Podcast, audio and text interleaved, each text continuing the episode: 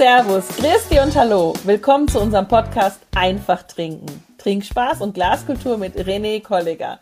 Er ist mit mir verbunden aus der wunderschönen Südsteiermark. Ich sitze im tief verschneiten Tirol und es geht heute um was ganz Besonderes. Dich, René. Liebe Grüße aus auch dem verschneiten äh, südsteirischen Land.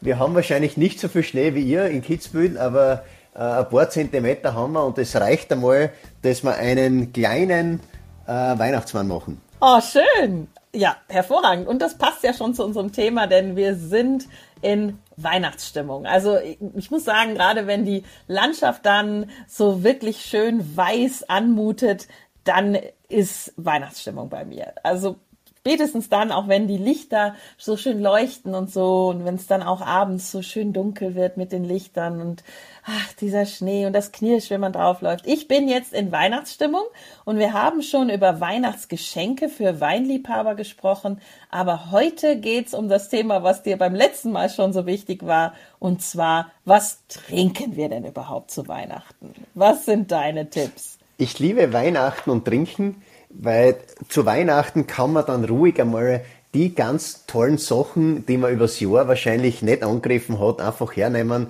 und mit einem guten Gewissen trinken. Ähm, ich bin zu Weihnachten. Machst du das auch ja, so, wenn ich da direkt rein darf? Auch als Sommelier hebst du dir gute Flaschen für besondere Anlässe auf. Ja, ich bin, ich bin kein Liebhaber dieses Wortes, immer dann trinken zum besonderen Anlass, weil ich trinke immer dann, ich habe jeden Tag einen besonderen Anlass, wenn es passt.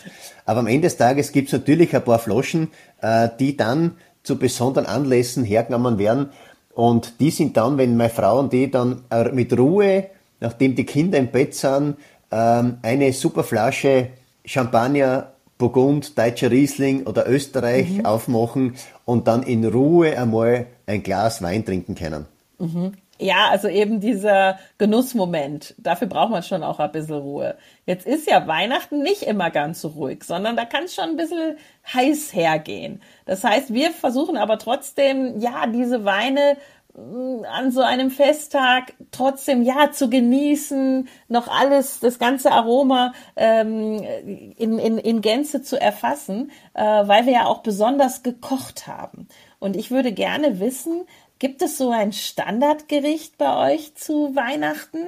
Du weißt ja, dass es in Deutschland teilweise so äh, sowas gibt wie Kartoffelsalat mit Würstel. Das war jetzt bei mir in der Familie nie so, muss ich sagen. Zum Glück. Oder auch nicht, weil das, wir haben viel mehr Arbeit gehabt. Die, die mit Kartoffelsalat und Würstel arbeiten, die haben, glaube ich, keinen Stress, was Weihnachtsessen angeht. Bei uns wird richtig aufgekocht. Wie ist es bei euch? Ja, bei uns ist in der Familie, also wenn wir mit der Großfamilie zusammensitzen, dann gibt's immer Brötchen und da ist dann immer schon der Wirbel von der Früh bis am Abend, wenn die Brötchen fertig sind.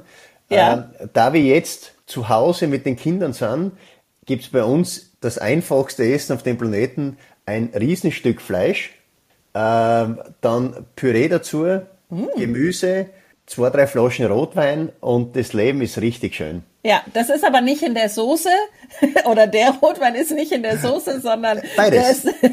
Toller Rotwein in der Soße und natürlich im Glas. Ah, okay. Das ist Tradition bei euch und der Wein darf aber wechseln dann. Es hat, es hat, es hat sich wirklich so eingeschlichen, dass eine Tradition geworden ist und äh, ein richtig schönes Stückel Fleisch und dann äh, Rotwein ist bei uns immer einfach. Es darf zu Weihnachten ein bisschen Kraft haben. Also mhm. ich bin dann, wenn es draußen kalt ist, dann trinke ich immer gerne ein paar Sachen, die schon kräftiger sind, aber nicht zu mächtig. Also sie müssen elegant sein, aber da darf schon ein bisschen eine Kraft dahinter sein. Ich liebe dann reife Bordeaux. Ich meine, ich bin jetzt nicht der, der gesegnet ist mit übermäßig reifen Bordeaux im Keller, aber ähm, ein paar Sachen habe ich trotzdem. Reife Blaufränker, reife Bordeaux. Ähm, mhm. Spanien, weil du ein Spanien-Fan bist. Ja. Ich habe ein paar Sachen aus dem Priorat auch im Keller, die mir richtig gut schmecken. Und da gibt's dann immer bunt gemischt, was, was mir gerade so einfällt äh, zum Essen dazu. Mhm. Und das, ich muss natürlich nachfragen, genauer, um das zu verstehen, wie du das eben kombinierst. Das ist dann ein rotes Stück Fleisch, nehme ich an, oder? Bei uns gibt's äh, Rind. Bei uns gibt's äh, die, vom T-Bone übers Ribeye, äh, mhm. äh, alles was, es muss richtig groß sein. Der Rest, äh, welches, welches Stück dann ist, Kalbin oder Rind, also ich liebe, ich liebe, äh, Kalbin ist ein fantastisches Fleisch, also von der Kalbin. Und da haben wir eben einen tollen ähm, Spezialisten da in Wildon, die äh, Fleischerei Brenner.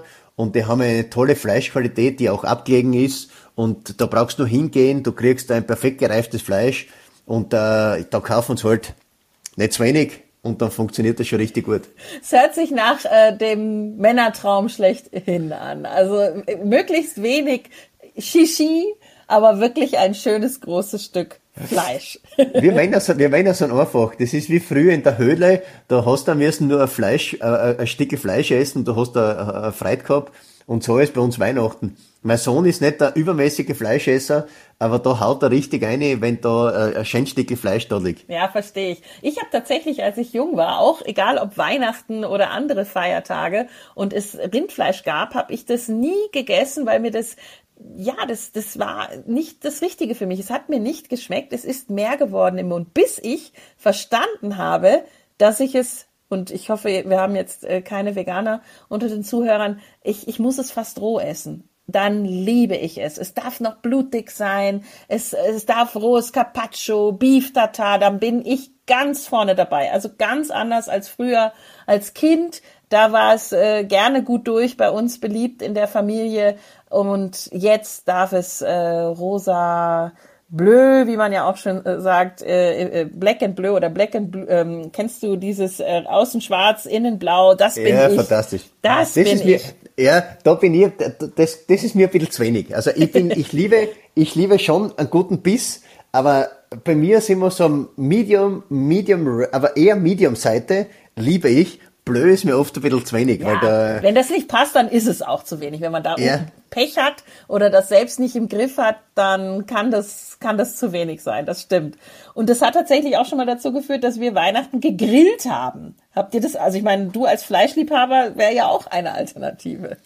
da ich das Glück habe, die beste Köchin Mitteleuropas Ja, und Grillchefin zu Hause haben äh, und wir auch einen O4 zu Hause Oh. haben, der der beste Grill auf dem Planeten ist, äh, grillen wir natürlich. Also wir hauen uns das Stückchen Fleisch auf den Griller, dann kommt das ganze Gemüse, die Erdäpfel und das kommt alles auf den Griller und äh, da machen wir dann ein, ein tolles Festessen. Ich liebe es, im Winter zu grillen, weil da kannst nebenbei deine Zigarre rauchen und äh, du kannst nebenbei grillen. Also ich finde es wunderbar. Ach, ich bin dir so dankbar, dass du das jetzt erwähnt hast, weil das war genau mein Bild gerade. Ich habe die ganze Zeit gedacht, so ein tolles Stück Fleisch, dann eben noch der Rotwein dazu. Was passt noch? Was fehlt? Die Zigarre. Also das macht es wirklich rund. Ja, es ist, Weihnachten ist Genuss und ich, das ganze Jahr schaue ich auf meine Ernährung und da schaue ich wirklich, dass das alles funktioniert. Aber in den Festtagen, da kann man, glaube ich, schon äh, ein bisschen über die Stränge schlagen. Und äh, ich liebe Kekse. Also die besten Vanillekipferl äh, macht meine Frau, ja, aber das Rezept stammt von einer lieben Nachbarin aus Flanitz an der Teichholm und die macht die besten Vanillekipferl, die es auf dem Planeten gibt. Und da haue ich wirklich eine, weil die liebe ich ohne Ende. Ah, dann muss ich jetzt natürlich fragen, ob ihr auch Nachtisch habt zu Weihnachten, weil das hat sich bei uns so eingebürgert, dass wir gar keinen Nachtisch mehr haben, sondern wirklich dann über die Kekse herfallen. Richtig, genau so machen es wir. Wir haben so, wir haben 20 verschiedene Karten, äh, Sorten Kekse und ich weiß gar nicht, wann wir da essen sollen. Es gibt natürlich also nicht einmal gescheiter Vorspeise, vielleicht ähm, Beef Tartar oder oder mir- das reicht da immer. Das, das Stück Ja, Fleisch das, also ist so mir viel. wird das auch reichen. Ja, das ist so viel. Und ich kaufe dann immer Käse. Also Ja. me- meine Kinder sind nicht leider und meine Frau ist bedingt Käse, aber ich liebe Käse. Und da haben wir wirklich ein Glück, da haben wir die Kasalm in Graz äh, und die haben so viel tolle Käse und da gibt's dann für mich immer sechs, sieben Stück Käse und äh, das ist mein Dessert und dann eben für die Kids gibt's Keks. Und ich glaube, jeder ist glücklich. Ach, und der Vorteil ist, finde ich, Rotwein passt sogar zu Keksen. Richtig. Ich kann damit weitermachen. Ja. Und es ist ja für mich äh, so schön. Ich liebe ja guten Rotwein zum Essen. Also ich trinke ja sowieso sehr, sehr gerne zum Essen. Das ist so eine Eigenart von mir. Und da ist natürlich Weihnachten ideal, weil da geht's vielleicht schon beim Kochen los und dann ist man auch schon entspannter. Der ganze Weihnachtsstress fällt von einem ab und dann geht's los mit einem eben tollen Essen. Und geht weiter dann mit Keksen und Entspannung und äh, vielleicht vorher Bescherung, nachher Bescherung ist dann eigentlich auch schon wurscht. Aber das ist so, das ist ein toller Genussabend dann eben und mit mit Rotwein. Also das ist schon so, dass ihr dann auch bei der, zumindest bei der Farbe bleibt, oder gibt's dann vorher, nachher noch was Weißes? Es gibt zu Weihnachten wirklich wenig bis keinen Weißwein. Es gibt irrsinnig viel Schaumweine. Mhm. Ähm, und da trinkt man dann, egal ob Sekt von Ebner Ebenauer oder vom Hannes Haarkamp oder viel Champagner natürlich. Ähm, aber da ist die Qualität dann wichtig, dass es eben ein, ein hochwertiger Sekt oder Champagner ist. Ähm, ja, da machen wir ja auch noch eine Folge. Das ja. müssen wir natürlich passend zu Silvester machen. Thema Schaumweine, Thema Methode traditionell, also traditionelle Flaschengärung. Das äh, bringen wir auf jeden Fall, vielleicht noch rechtzeitig, damit dementsprechend eingekauft werden kann und Unbedingt. auf Qualität geachtet werden kann zu Silvester. Also ihr mischt. Wir mischen, nur, wir mischen nur zwei Sachen. Ja, am Ende des Tages schon. Wir mischen aber zwei Sachen, Schaumweine und Rotweine. Mhm. Und ich habe, ich habe ein Riesenproblem und meine Frau liebt Krug. Und mhm. es muss jedes Jahr eine Flasche Krug-Champagner geben. Mhm. Was kein Problem ist. Aber das Problem ist auch. Auch schon an Weihnachten oder erst an Silvester? Nein, nein, das gibt schon zu Weihnachten. Mhm. Und das ist, das ist wirklich schon fast eine Tradition geworden, dass man dann einfach eine Flasche Krugchampagner als Aperitif nehmen und dann hinten raus noch irgendeinen tollen äh, Schaumwein oder, oder eben äh, Champagner nehmen und zwischendurch für Rotwein. Aber es passt immer zur Jahreszeit. Ich bin auch jetzt kein Freund mehr von frischen, leichten Weinen, mhm. weil wenn ich da rausschaue und, und es ist schon so kalt beim Rausschauen, dann will ich einfach ein bisschen eine Wärme spüren und dann trinke ich auch, wenn es im Weißwein ist, darf es ruhig eine Spur was Softigeres, was Kräftigeres am Weißwein sein oder natürlich, wie gesagt, Rotwein, der nicht mächtig ist, aber trotzdem schon ein bisschen mehr Struktur und Softigkeit hat. Okay, und da hake ich jetzt ein. Yes. Wann ist ein Rotwein mächtig?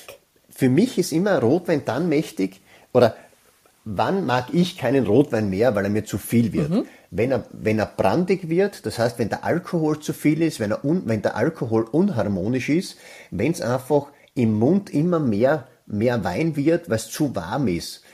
Und ich liebe das dann, wenn der Wein schon eine gewisse Saftigkeit hat, aber trotzdem von Tannin, von Säure gestützt wird und nie zu zu opulent. Also ich mag dann dieses zu opulente nicht. Aber saftig heißt für mich trotzdem mundfüllend. Mhm. Das soll aber dann durch die Gerbstoffe, durchs Tannin, durch die Säure noch immer eine Leichtigkeit haben. Mhm. Ähm, ist das so wie Schmatzen? Ich muss es jetzt fragen. Richtig, super. Schmatzen ist, ist, für mich das, was du gerade mit der Saftigkeit ähm, beschrieben genau. hast. Wenn ich so machen kann mit dem Wein. Genau. Und das ist, und das ist eigentlich der perfekte Ausdruck für das Ganze, weil es so, und da will ich durstig werden. Und mhm. ich möchte dann nicht gesättigt werden von dem Wein, weil man denkt, ma, das kleine Glasel, das war so viel, das hat geschmeckt wie Rumtopf, äh, das brauche ich nicht mehr. Es soll, schmat es soll schmatzen, du sollst, äh, der Mund soll wässrig werden. Und da ich ja ein sehr weltoffener Mensch bin, ich liebe auch dann kalifornische Weine, weil die haben dann, die haben auch dieses Softige drinnen, ähm, was mir mich berührt es einfach so dermaßen, weil ich dann ähm, dieses, diese Glücksmomente kriege und du, du, du vielleicht weißt, habe ich wieder meine Erinnerungen, wie in Amerika drin war und was du getrunken hast und es ist ja richtig schön. Ah, ich habe gerade tatsächlich äh, ein, ein Weingut im Kopf in Kalifornien, wo ich tatsächlich schon mit dem Radl unterwegs war. Das kann man machen, das ist etwas ungewöhnlich, das macht sonst auch fast keiner. Ich glaube, es war direkt klar, dass wir Europäer sind. Ähm, so durch die Weinberge, wie wir das bei euch in der Südsteiermark machen und dann Verkostungen dort und dieses saftige, geschmackige. Ich, ich habe das Gefühl, die Amerikaner machen es halt auch wirklich genau, um ja, damit es gefällig ist. Und das ist der Wein dann auch. Der Wein hat etwas, der, das betört. Natürlich nicht jeder. Also ich weiß nicht, wie es dir gegangen ist, wenn du äh, zum Beispiel in den USA in einem Supermarkt stehst oder auch in einem Weinhandel. Also erstmal habe ich ganz viele Fragezeichen, weil ich die Flaschen nicht einschätzen kann, nicht weiß, was drin ist. Aber wenn man dann ja im hochpreisigen Segment ist, ist man schon mal sicherer und da sind genau diese Gaumenschmeichler dabei. Ähm, hast du denn davon noch welche im Keller? Ich habe ähm, hab wirklich noch ein paar Sachen im Keller. Ähm, und du hast, du hast es ja richtig gesagt, Kalifornien ist halt leider bekannt und ich, es ist auch eine große Anzahl davon sehr, sehr einfach, sehr mächtig, einfach das Wort marmeladig ist gar nicht so falsch oft. Äh, es sind so oft dahingestylte Weine, wo ja. der Charakter mir oft fehlt. Ich sage immer gemacht. Ja, es, ist, es ist auch es gemacht. Es ist ein gemachter Wein. Was nicht schlecht ist, das kann ganz vielen gefallen, vor allem wenn man dort ist, das sagen wir ja auch oft, dass der Wein, wenn man dann da ist, hervorragend passt. Aber hier zu Hause habe ich da teilweise ein Problem mit. Ja, aber ich mag es nicht einmal durchtrinken, weil ich trinke halt nur Weine, die mich berühren. Und, und meine Lieblingsherkünfte sind immer Steak Sleep, mhm. ähm, Steak Sleep oder Howl Mountain. Das sind meine Lieblingsherkünfte und da gibt es wirklich fantastische Betriebe, die schon diese saftigen Weine machen. Also die sind immer spurkräftiger, wie wir das da haben in Europa.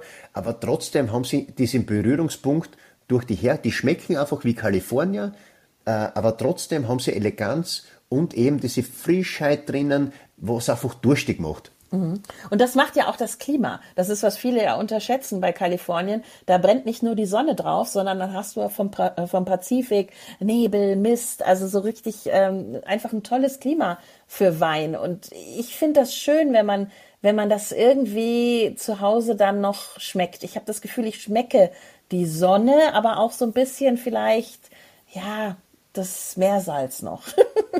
Ja, und je weiter du runterkommst Richtung San Francisco, Santa Barbara, Santa Clara, da hast du natürlich diese Einflüsse vom Nebel, vom Ozean und ähm, das, das sind dann schon Weine, die auch hochelegant sind und die nicht immer dieses Bild von Kalifornien abgeben, ähm, was man halt im Kopf hat.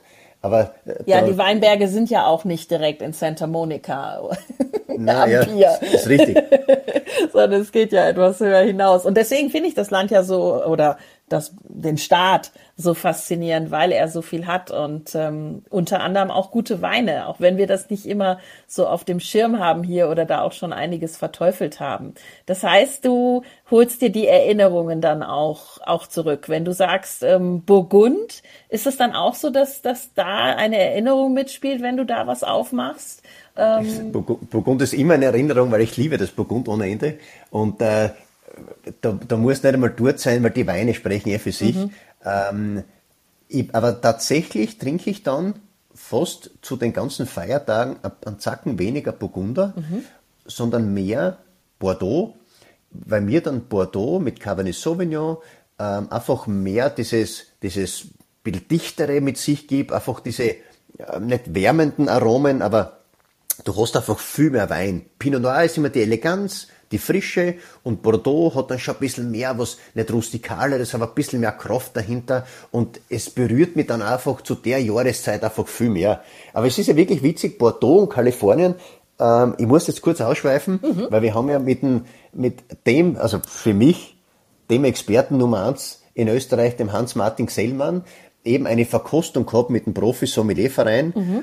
und der, der hat ein fantastisches Sortiment bei Kracher Fine Wine der, der eben Kalifornien und eben äh, Bordeaux dann im Sortiment hat.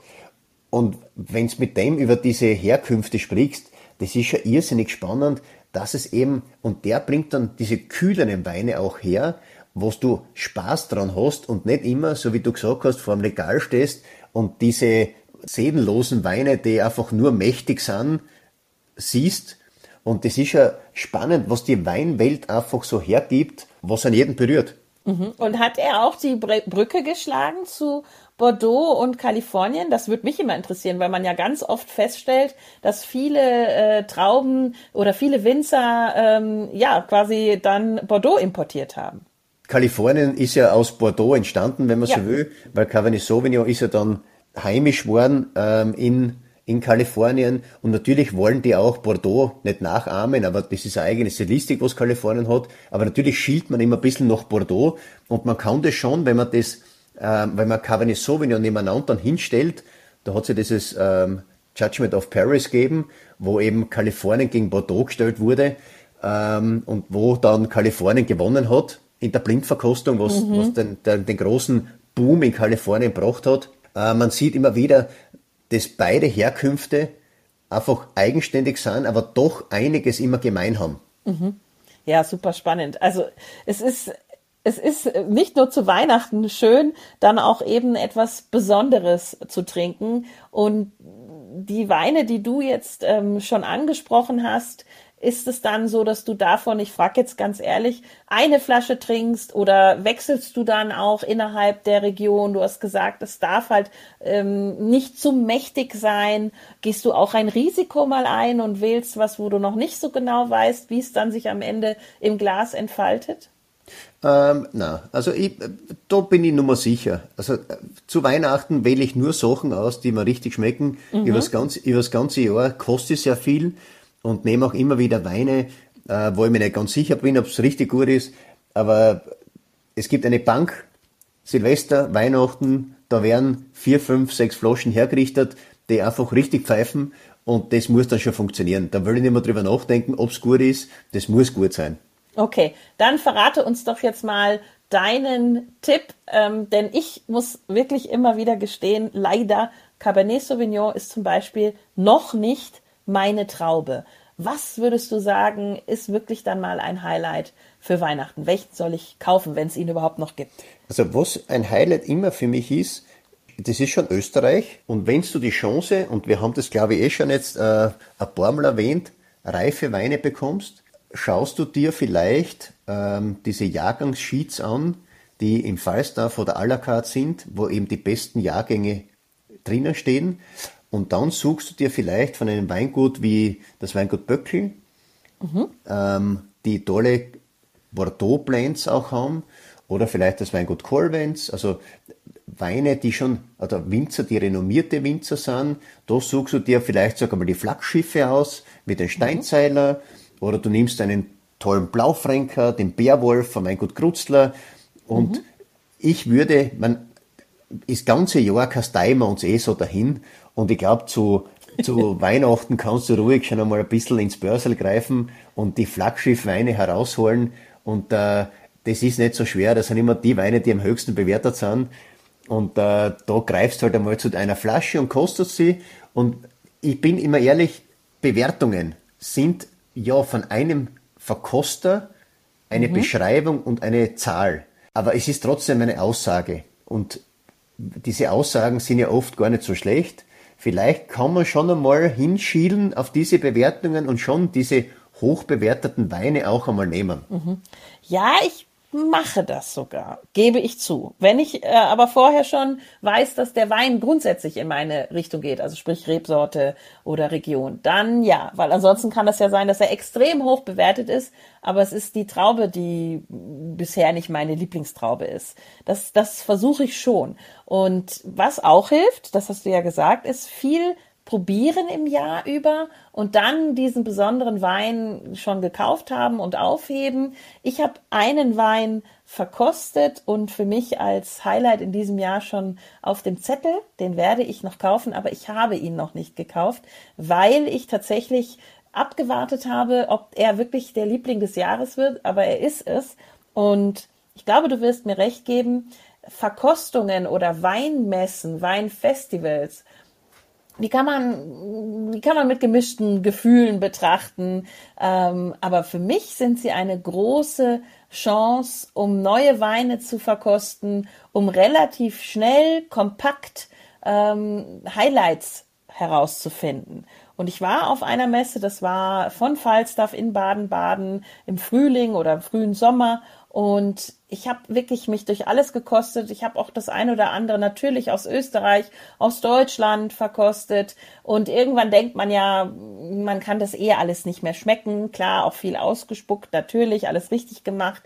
Aber man meint eigentlich, das ist viel zu viel. Und dann passiert aber doch dieser eine Moment, an dem man einfach merkt, hier werde ich, wie du das so schön sagst, berührt hier passiert was und ich erinnere mich daran. Und ich habe mich an diesen Wein, er ist aus Sizilien, es ist ein Cuvée von Donna Fugata, er heißt Mille e una notte, Tausend und eine Nacht. Ich habe mich an diesen Wein ständig erinnert. Ich mag sogar behaupten, ich habe von ihm geträumt.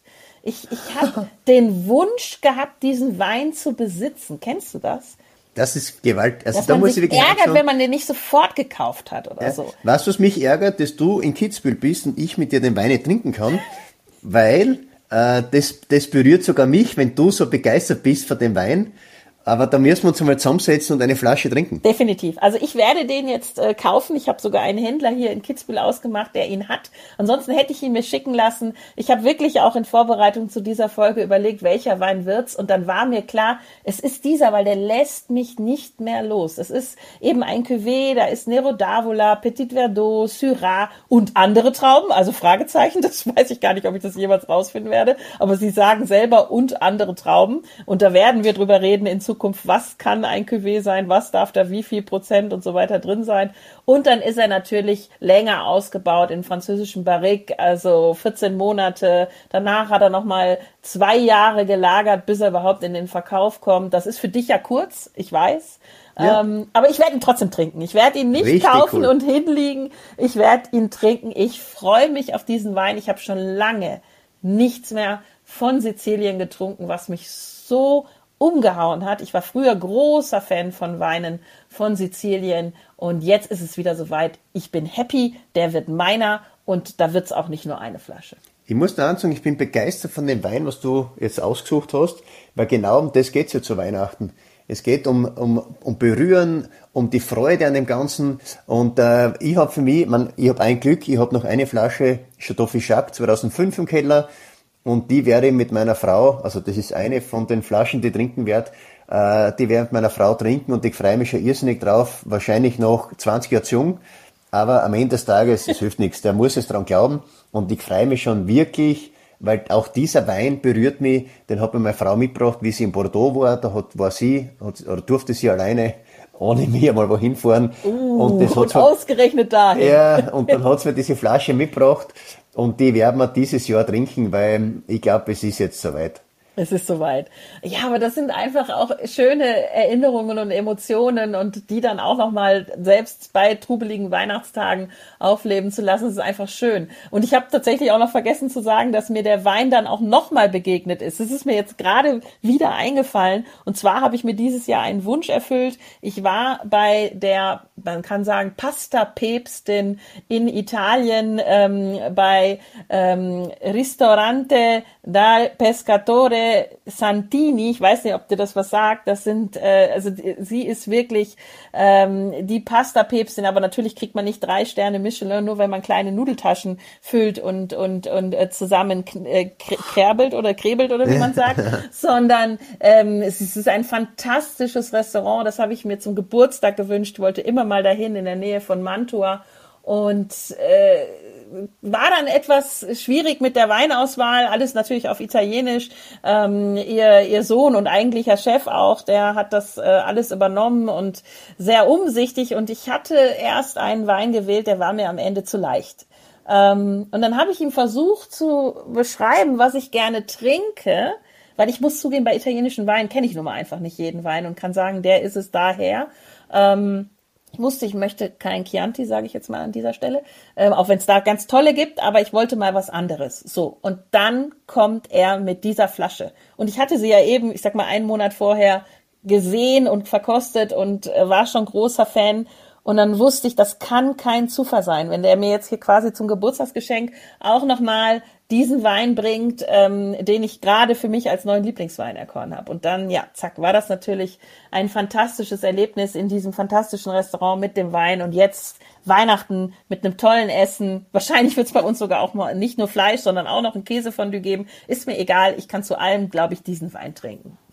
Und das ist eben das Schöne am Weintrinken, das in Erinnerungen schwelgen und einfach das Thema berühren. Wir berühren Sachen, ähm, das ist eine Herzensangelegenheit und diese Erinnerungen, Wein, große ja. Weine, das habe ich glaube ich schon mal gesagt, alle großen Weine, was ich bis jetzt getrunken habe, die haben mich berührt und ich, hab, ich werde nie vergessen, wo ich die getrunken habe und wie ich die getrunken habe und das hast du mit keinem anderen Produkt auf dem Planeten außer mit Wein.